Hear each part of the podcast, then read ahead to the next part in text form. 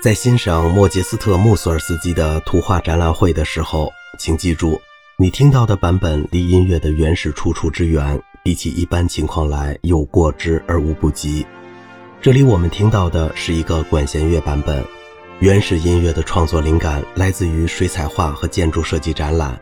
创作这首曲子的缘由如下。一八七四年，穆索尔斯基受去世朋友维克多·哈特曼的纪念画展的启发，写下了一组钢琴独奏曲。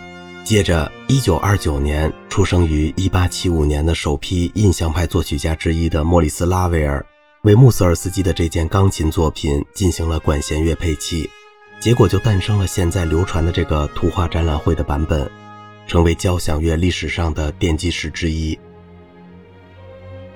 为了让大家对不同的巧合事件有个更加全面的了解，让我们把当时的时代背景交代一下。在穆索尔斯基写下图画展览会最初版本的1874年，巴黎举行了第一次印象派画展。这个流派的名字来自莫奈的绘画《印象日出》。这显然是个过渡的时代。1874年，迪斯雷里就任英国首相，托马斯哈代写了《远离尘嚣》。但更值得注意的是，这一年诞生了很多后来影响了二十世纪进程的非凡人物，包括1923年就任美国第三十一任总统的赫伯特·胡佛，英国首相温斯顿·丘吉尔，以色列第一任总统海伊姆·魏茨曼，美国诗人罗伯特·弗罗斯特，英国作家 W. 萨默塞特·毛姆，美国先锋派女作家格雷鲁特·斯泰因，英国作曲家古斯塔夫·霍尔斯特。奥地利出生的作曲家阿诺德·勋伯格和意大利工程师、无线电之父古列尔莫·马可尼。对图画展览会的改编并没有到拉威尔为止。二十世纪七十年代，摇滚乐队埃默森、雷克和帕尔默用电子琴、吉他和鼓为图画展览会配器，使这部作品获得了广泛的流行。时至今日，它仍然不失为这首古典音乐杰作的一个有趣版本。此外，这也是第一次突破不同种类音乐界限的尝试中的一次。不过，包含了一些通俗化歌词的艾默森、雷克和帕尔默版本，并不能和拉威尔的管弦乐版本相比，也比不上大型管弦乐团在表现哈特曼画作的色彩和情调上的强大能力。拉威尔的管弦乐团包括长笛、短笛、双簧管、英国管、单簧管、大管、低音大管、四支圆号、三支小号、三支长号、大号、萨克斯管、钢片琴、定音鼓、打击乐器、竖琴和弦乐器。在欣赏图画展览会的时候，记住这首音乐作品讲述了一系列故事，一定要关注音乐在你心目中创造的意象。然后将这些印象与国际创意小组即埃默森、雷克和帕尔默创造的效果做一下比较，看看他们在表达这幅如画的音乐所要描绘的内容上究竟成功了几分。参考录音是朱利尼柏林爱乐乐团。一漫步，恰如其分的快板。第一个意象是由小号独奏表现的，在画廊里的堂皇漫步。这个开始性主题在整个组曲里以不同面目出现过很多次，其功能一般是衔接不同音乐图画之间的过渡乐节。小号的宣言刚一结束，其他小号、圆号和大号也以相同的庄严姿态纷纷做出反应。铜管乐器的丰富乐音相互融合，营造出一幕给人留下深刻印象的音墙。大量常规乐器叠加而产生的宏大效果的感觉。随着乐章的展开，这一发布宣言和做出反应的模式重复了很多次。弦乐器加入之后，增添了强烈的典雅感，并逐渐积聚，而至于一次宏大的爆发。接着，随着兴奋感的衰退，又逐渐停止了演奏，但乐音很快又重新建立起来。在乐队的巨大演奏声中，元昊的辉煌演奏更加突出了兴奋的感觉。接着，在铜管乐器的伴奏下，合唱队发出了几乎是低沉的吼声，然后由整个乐队奏出最后一个乐句，这个乐章随之也戛然而止。二侏儒活泼的这段描绘一个瘸脚侏儒及其奇怪动作的音乐一开始，单簧管、低音单簧管、大管、低音大管、中提琴、大提琴和低音提琴合力奏出一段愤怒的宣言。接着是圆号及其短促的演奏。这段音乐在进行上似乎碰到了很大困难，就像侏儒一样，其演奏也是时断时续的。接着是一个完全的停顿，接着是由长笛、双簧管和声音空空的萨克斯管奏出的一个新的主题，声音比先前更加平稳些，但仍然时断时续。这个令人难忘的主题小心翼翼地缓缓进行着。突然被低音单簧管、大管、低音大管、圆号、大提琴和低音提琴奏出的两声讨厌的议论打断了。钢片琴、单簧管、竖琴和第一小提琴营造出神秘的声音，中提琴和大提琴手们则在弦上上下滑行，轻声地模拟新主题。随着管乐器沉重地奏出每一个音符，缓慢和沉重是接下去这个段落的关键特征。大鼓奏出像北美野人一样的响亮脚步声，更加突出了沉重的感觉。管乐器发出的有点不协和的声音，只是强调了这个段落的险恶。每个乐句过后，音量和紧张感都在增加，最终发展成为一次引人注目的爆发，扭曲的几乎疯狂。由何邦发出的一记响亮的拍击声，终止了一切声响。接着，低音单簧管轻声地奏出颤音，与萨克斯管一起重新开始演奏神秘的主题，而由圆号、小号、长号和大号发出的两记刺耳的号鸣，开始了乐章结束前的最后冲刺。三漫步，轻松精致的中版，是漫步走向另外一幅画的时候了。穆索尔斯基回到了第一乐章一开始由圆号演奏的旋律，这次力量减弱了一些。但更加精致和忧郁了。这个间奏主要由双簧管、单簧管、大管和长笛演奏旋律，只是在结束前一刻，小提琴加入了进来。四古堡行板，加了弱音器的大提琴引来大管的一段哀伤独奏，萨克斯管承担了旋律的演奏。它的空洞的音调听起来比大管更加怪异，显得很疲倦。但是在大提琴的重复音符推动下。萨克斯管的演奏趋向稳定，并没有昏昏欲睡的意思。也加了弱音器的小提琴打破了寂静。之后，双簧管和萨克斯共同演奏一段奇怪而又短促的二重奏。节拍似乎变慢了，紧张感也在减弱。然后，长笛和单簧管又开始领衔演奏，稳定地恢复了原来的演奏强度。不过，这也很快消散了。剩下大管轻轻地演奏大提琴演奏过的平稳节奏，随后又引出加了弱音器的小提琴。萨克斯管在一片雾霭中奏响了最后一次美妙的独奏，重新开始演奏这个乐章的主题，然后又归于沉寂。然后萨克斯管奏出的最后一声，好像最后一次喘息一样，打破了寂静，随后也渐渐消散了。五漫步。不太快的中速，沉重的小号带领我们走向下一幅作品。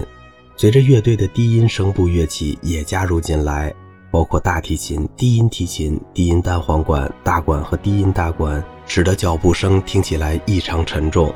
随着高音部弦乐器和管乐器加入进来，气氛变得明快起来。漫步突然停止了，以一个精致的三音符演奏结束了这个乐章。六，杜伊勒里宫花园。不太快的小快板，任性的。这个精致的乐章描绘的是孩子们与他们的家庭女教师在巴黎著名公园杜伊勒里宫花园游玩的情景。木管乐器的八重奏开始了任性的演奏，气氛欢快。长笛和双簧管演奏的经过句尤其如此。小提琴变换了旋律，减慢了节拍。这个段落很流畅，但有点突转。好像孩子们在玩捉迷藏的游戏。三角铁的一记奏鸣重新开始了木管乐器的八重奏和对开始欢快旋律的重奏，然后又是一次突然的停顿。七波兰牛车始终中速的、沉重的。如果你在想象作曲家是如何表现一辆大轮牛车的话，那么这个乐章就是一个例子。这章的关键词是重量。大号独奏，包括大管、低音大管、大提琴和低音提琴在内的低音乐器提供伴奏。大号表现了惊人的演奏功夫，其他乐器则拖着沉重的步子不断前进。等小提琴、中提琴和竖琴加入进来，气氛变得有点轻松起来。但是克制的演奏仍然给人感觉像是一群囚犯在徒步行军，虽然不乏希望，但前途很有可能仍然是死路一条。随着更多乐器的加入，进行曲的音量在增加，小鼓加入后，死亡之旅的感觉变得势不可挡了。随着乐曲的进行，声音变得柔和起来，大号再次开始演奏悲哀的旋律，沉重之旅又开始了。加了弱音器的圆号奏出一起微弱的演奏，最后乐章精疲力尽的结束了。八漫步安静的，三支长笛和两支单簧管重新开始了间奏的演奏，然后双簧管和大管取代了它们，继续营造出一片安静的气氛。但是气氛很快发生了转变，安宁转成紧张和黑暗，旋律停止了，一个短促而又令人眩晕的乐音结束了这段间奏。九未出壳的小鸡的舞蹈，小协谑曲，活泼的，轻松的。穆索尔斯基谱写这一乐章的灵感来自于一幅名叫《未出壳小鸡的舞蹈》的奇怪画作。这幅画描绘的是芭蕾舞剧《特里比》里的一个场景，节拍轻快，长笛和双簧管的演奏尤其精致。一个听起来有点像奇怪的卡通音乐的持续和弦，引出一段对乐章最初内容的重奏。重奏过后。长笛和大管演奏一段奇怪的二重奏，而小提琴则像小鸟鸣叫一般持续不断的演奏颤音。小提琴短暂的带头演奏，但不可遏制的长笛讨厌地再次演奏乐章开头的内容。长笛、双簧管和短笛则快活地将这段着急的声音奏向结尾。十两个犹太人一穷一富行板。在我们遇到这段发生在两个一穷一富的犹太人之间的谈话之前，没有漫步的间奏，音子很沉重。虽然弦乐器的声音占主导地位，弦乐器英国管、单簧管和大管制造出的音调却带有明显的斯拉夫和吉普赛风格。小号奏出一段急速的独奏，双簧管和单簧管提供的伴奏与阴沉的开头形成了鲜明的对比。小号冷笑着破口大骂，而圆号吹奏则增添了紧张的气氛。弦乐器单簧管、大管和低音大管愤怒地回应小号。现在随着音量的上升，沉重的第一主题和富有攻击性、粗鲁的第二主题交织在一起，然后突然终止，由双簧管和第一小提琴演奏的一段新主题填补了沉寂。这是一段沉闷而又哀伤的主题。在这个乐章慢慢进入尾声的过程中，偶尔会突出争论的提示。十一，利莫日市场活泼的小快板，始终细细的。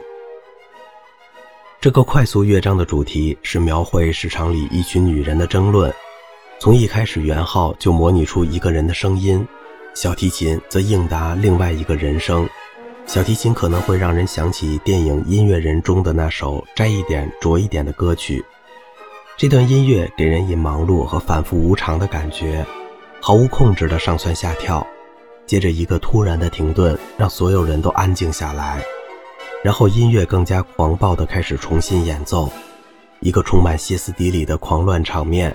乐曲的最后一次狂奔在一声尖叫声中结束了，直接进入了下一乐章。十二墓穴广板。死亡和墓穴的沉重现实取代了发生在市场上的争吵，出现了令人惊讶的转折。这个乐章的灵感来自于哈特曼的自画像，画的是哈特曼提着灯笼探索巴黎地下墓穴的情景。声音沉重的长号、大号和圆号严肃地宣布自己到达这片坟地，和弦时间持续很长，时高时低，好像恐怖电影里的音乐。唯一的亮光出现在小号独奏。小号宽厚的乐音切入铜管乐器忧郁的演奏，但是其他铜管乐器又愤怒地恢复了恐怖电影音乐的声音。这个攻击平静下去了，管乐器的最后一次演奏引发锣敲出怪异的轰鸣，结束了对墓穴的访问。十三和死人相处，讲死人的话，不怎么慢的行板，悲哀的。这个乐章引用了一个令人毛骨悚然的标题。和死人说死话，与灵寝中的死人对话，这个意象受到了哈特曼创新性的启发。他和死人对话，它们则慢慢的变得通透光亮起来。这是一首很有意思的曲子。加了弱音器的小提琴极其平静地演奏一个持续和弦，引出双簧管和英国管对最初漫步的一个放慢了速度的变奏。小提琴在中提琴的伴奏下奏出颤音，而低音单簧管、大管、低音大管、大提琴和低音提琴则从双簧管那里接过旋律演奏。缓慢而又深沉的声音和弦乐器颤抖的高音结合在一起，营造出一种恐怖的声音。让人联想起恐怖电影里坟场的场景，双簧管和单簧管在一片纷乱的乐音中试图把气氛调节得明亮一点，毛骨悚然的感觉渐渐消失。竖琴的演奏制造出宁静的气氛，可以清楚地想象到雾霭消散、阳光普照大地的情景，一片宁静。乐章以一个逐渐退出的持续和弦，柔和地结束了。十四，犄角上的茅屋，活泼的快板，强烈的。我们没有停顿，就骤然进入了这个由定音鼓和大鼓猛烈发动的乐章。这个乐章的创作灵感来自于哈特曼描绘的一只以俄罗斯民间传说中的女巫巴巴亚加为形状的钟。开始曲时停时续，似乎在积聚能量。弦乐器英国管、单簧管和大管奏出一阵阵生硬的议论。发动机一旦开动，就好像着了魔一样，持续不断的运转，直至小号像试图控制混乱局势的骑兵一样单刀直入。但是其他铜管乐器愤怒地吹奏出反驳的乐音，狂欢的兴奋有增无减，最后渐渐放慢了速度，变得沉重起来。乐器一退场，只剩下小号独奏，奏出一系列八分音符的乐音。长笛在大管和低音提琴的偶尔伴奏下，开始了一段流畅而又虚幻的演奏，气氛由此为之一变，到处都弥漫着神秘感。大号沉重地开始演奏时尤其如此，钢片琴、木琴和竖琴伴奏。这个段落可能会让你想起电影《绿野仙踪》里巫师城堡里演奏的一段音乐。等这段令人毛骨悚然的音乐停歇。长笛、短笛、双簧管、单簧管、木琴和小提琴奏出的生硬乐音，猛然引起了所有人的注意。但由大提琴和低音提琴奏出的颤音，锣奏出的怪异轰鸣声，耗尽了剩余的活力。一声愤怒的感叹打破了沉寂。这只是对积聚能量的那个段落进行的一系列重奏中的一次。在粗俗乐音的衬托下，节拍和音量都在增强。小号像以前一样。试图突入狂乱的局面，却被女巫的力量所压倒了。小提琴像着了魔似的尖叫着，以一个高音突然结束了这个乐章。十五，基辅大门，短暂的行板，庄严的。乐章之间不经停顿，最后一个场景开始了。这次穆索尔斯基的灵感来自于基辅一个大门的建筑设计。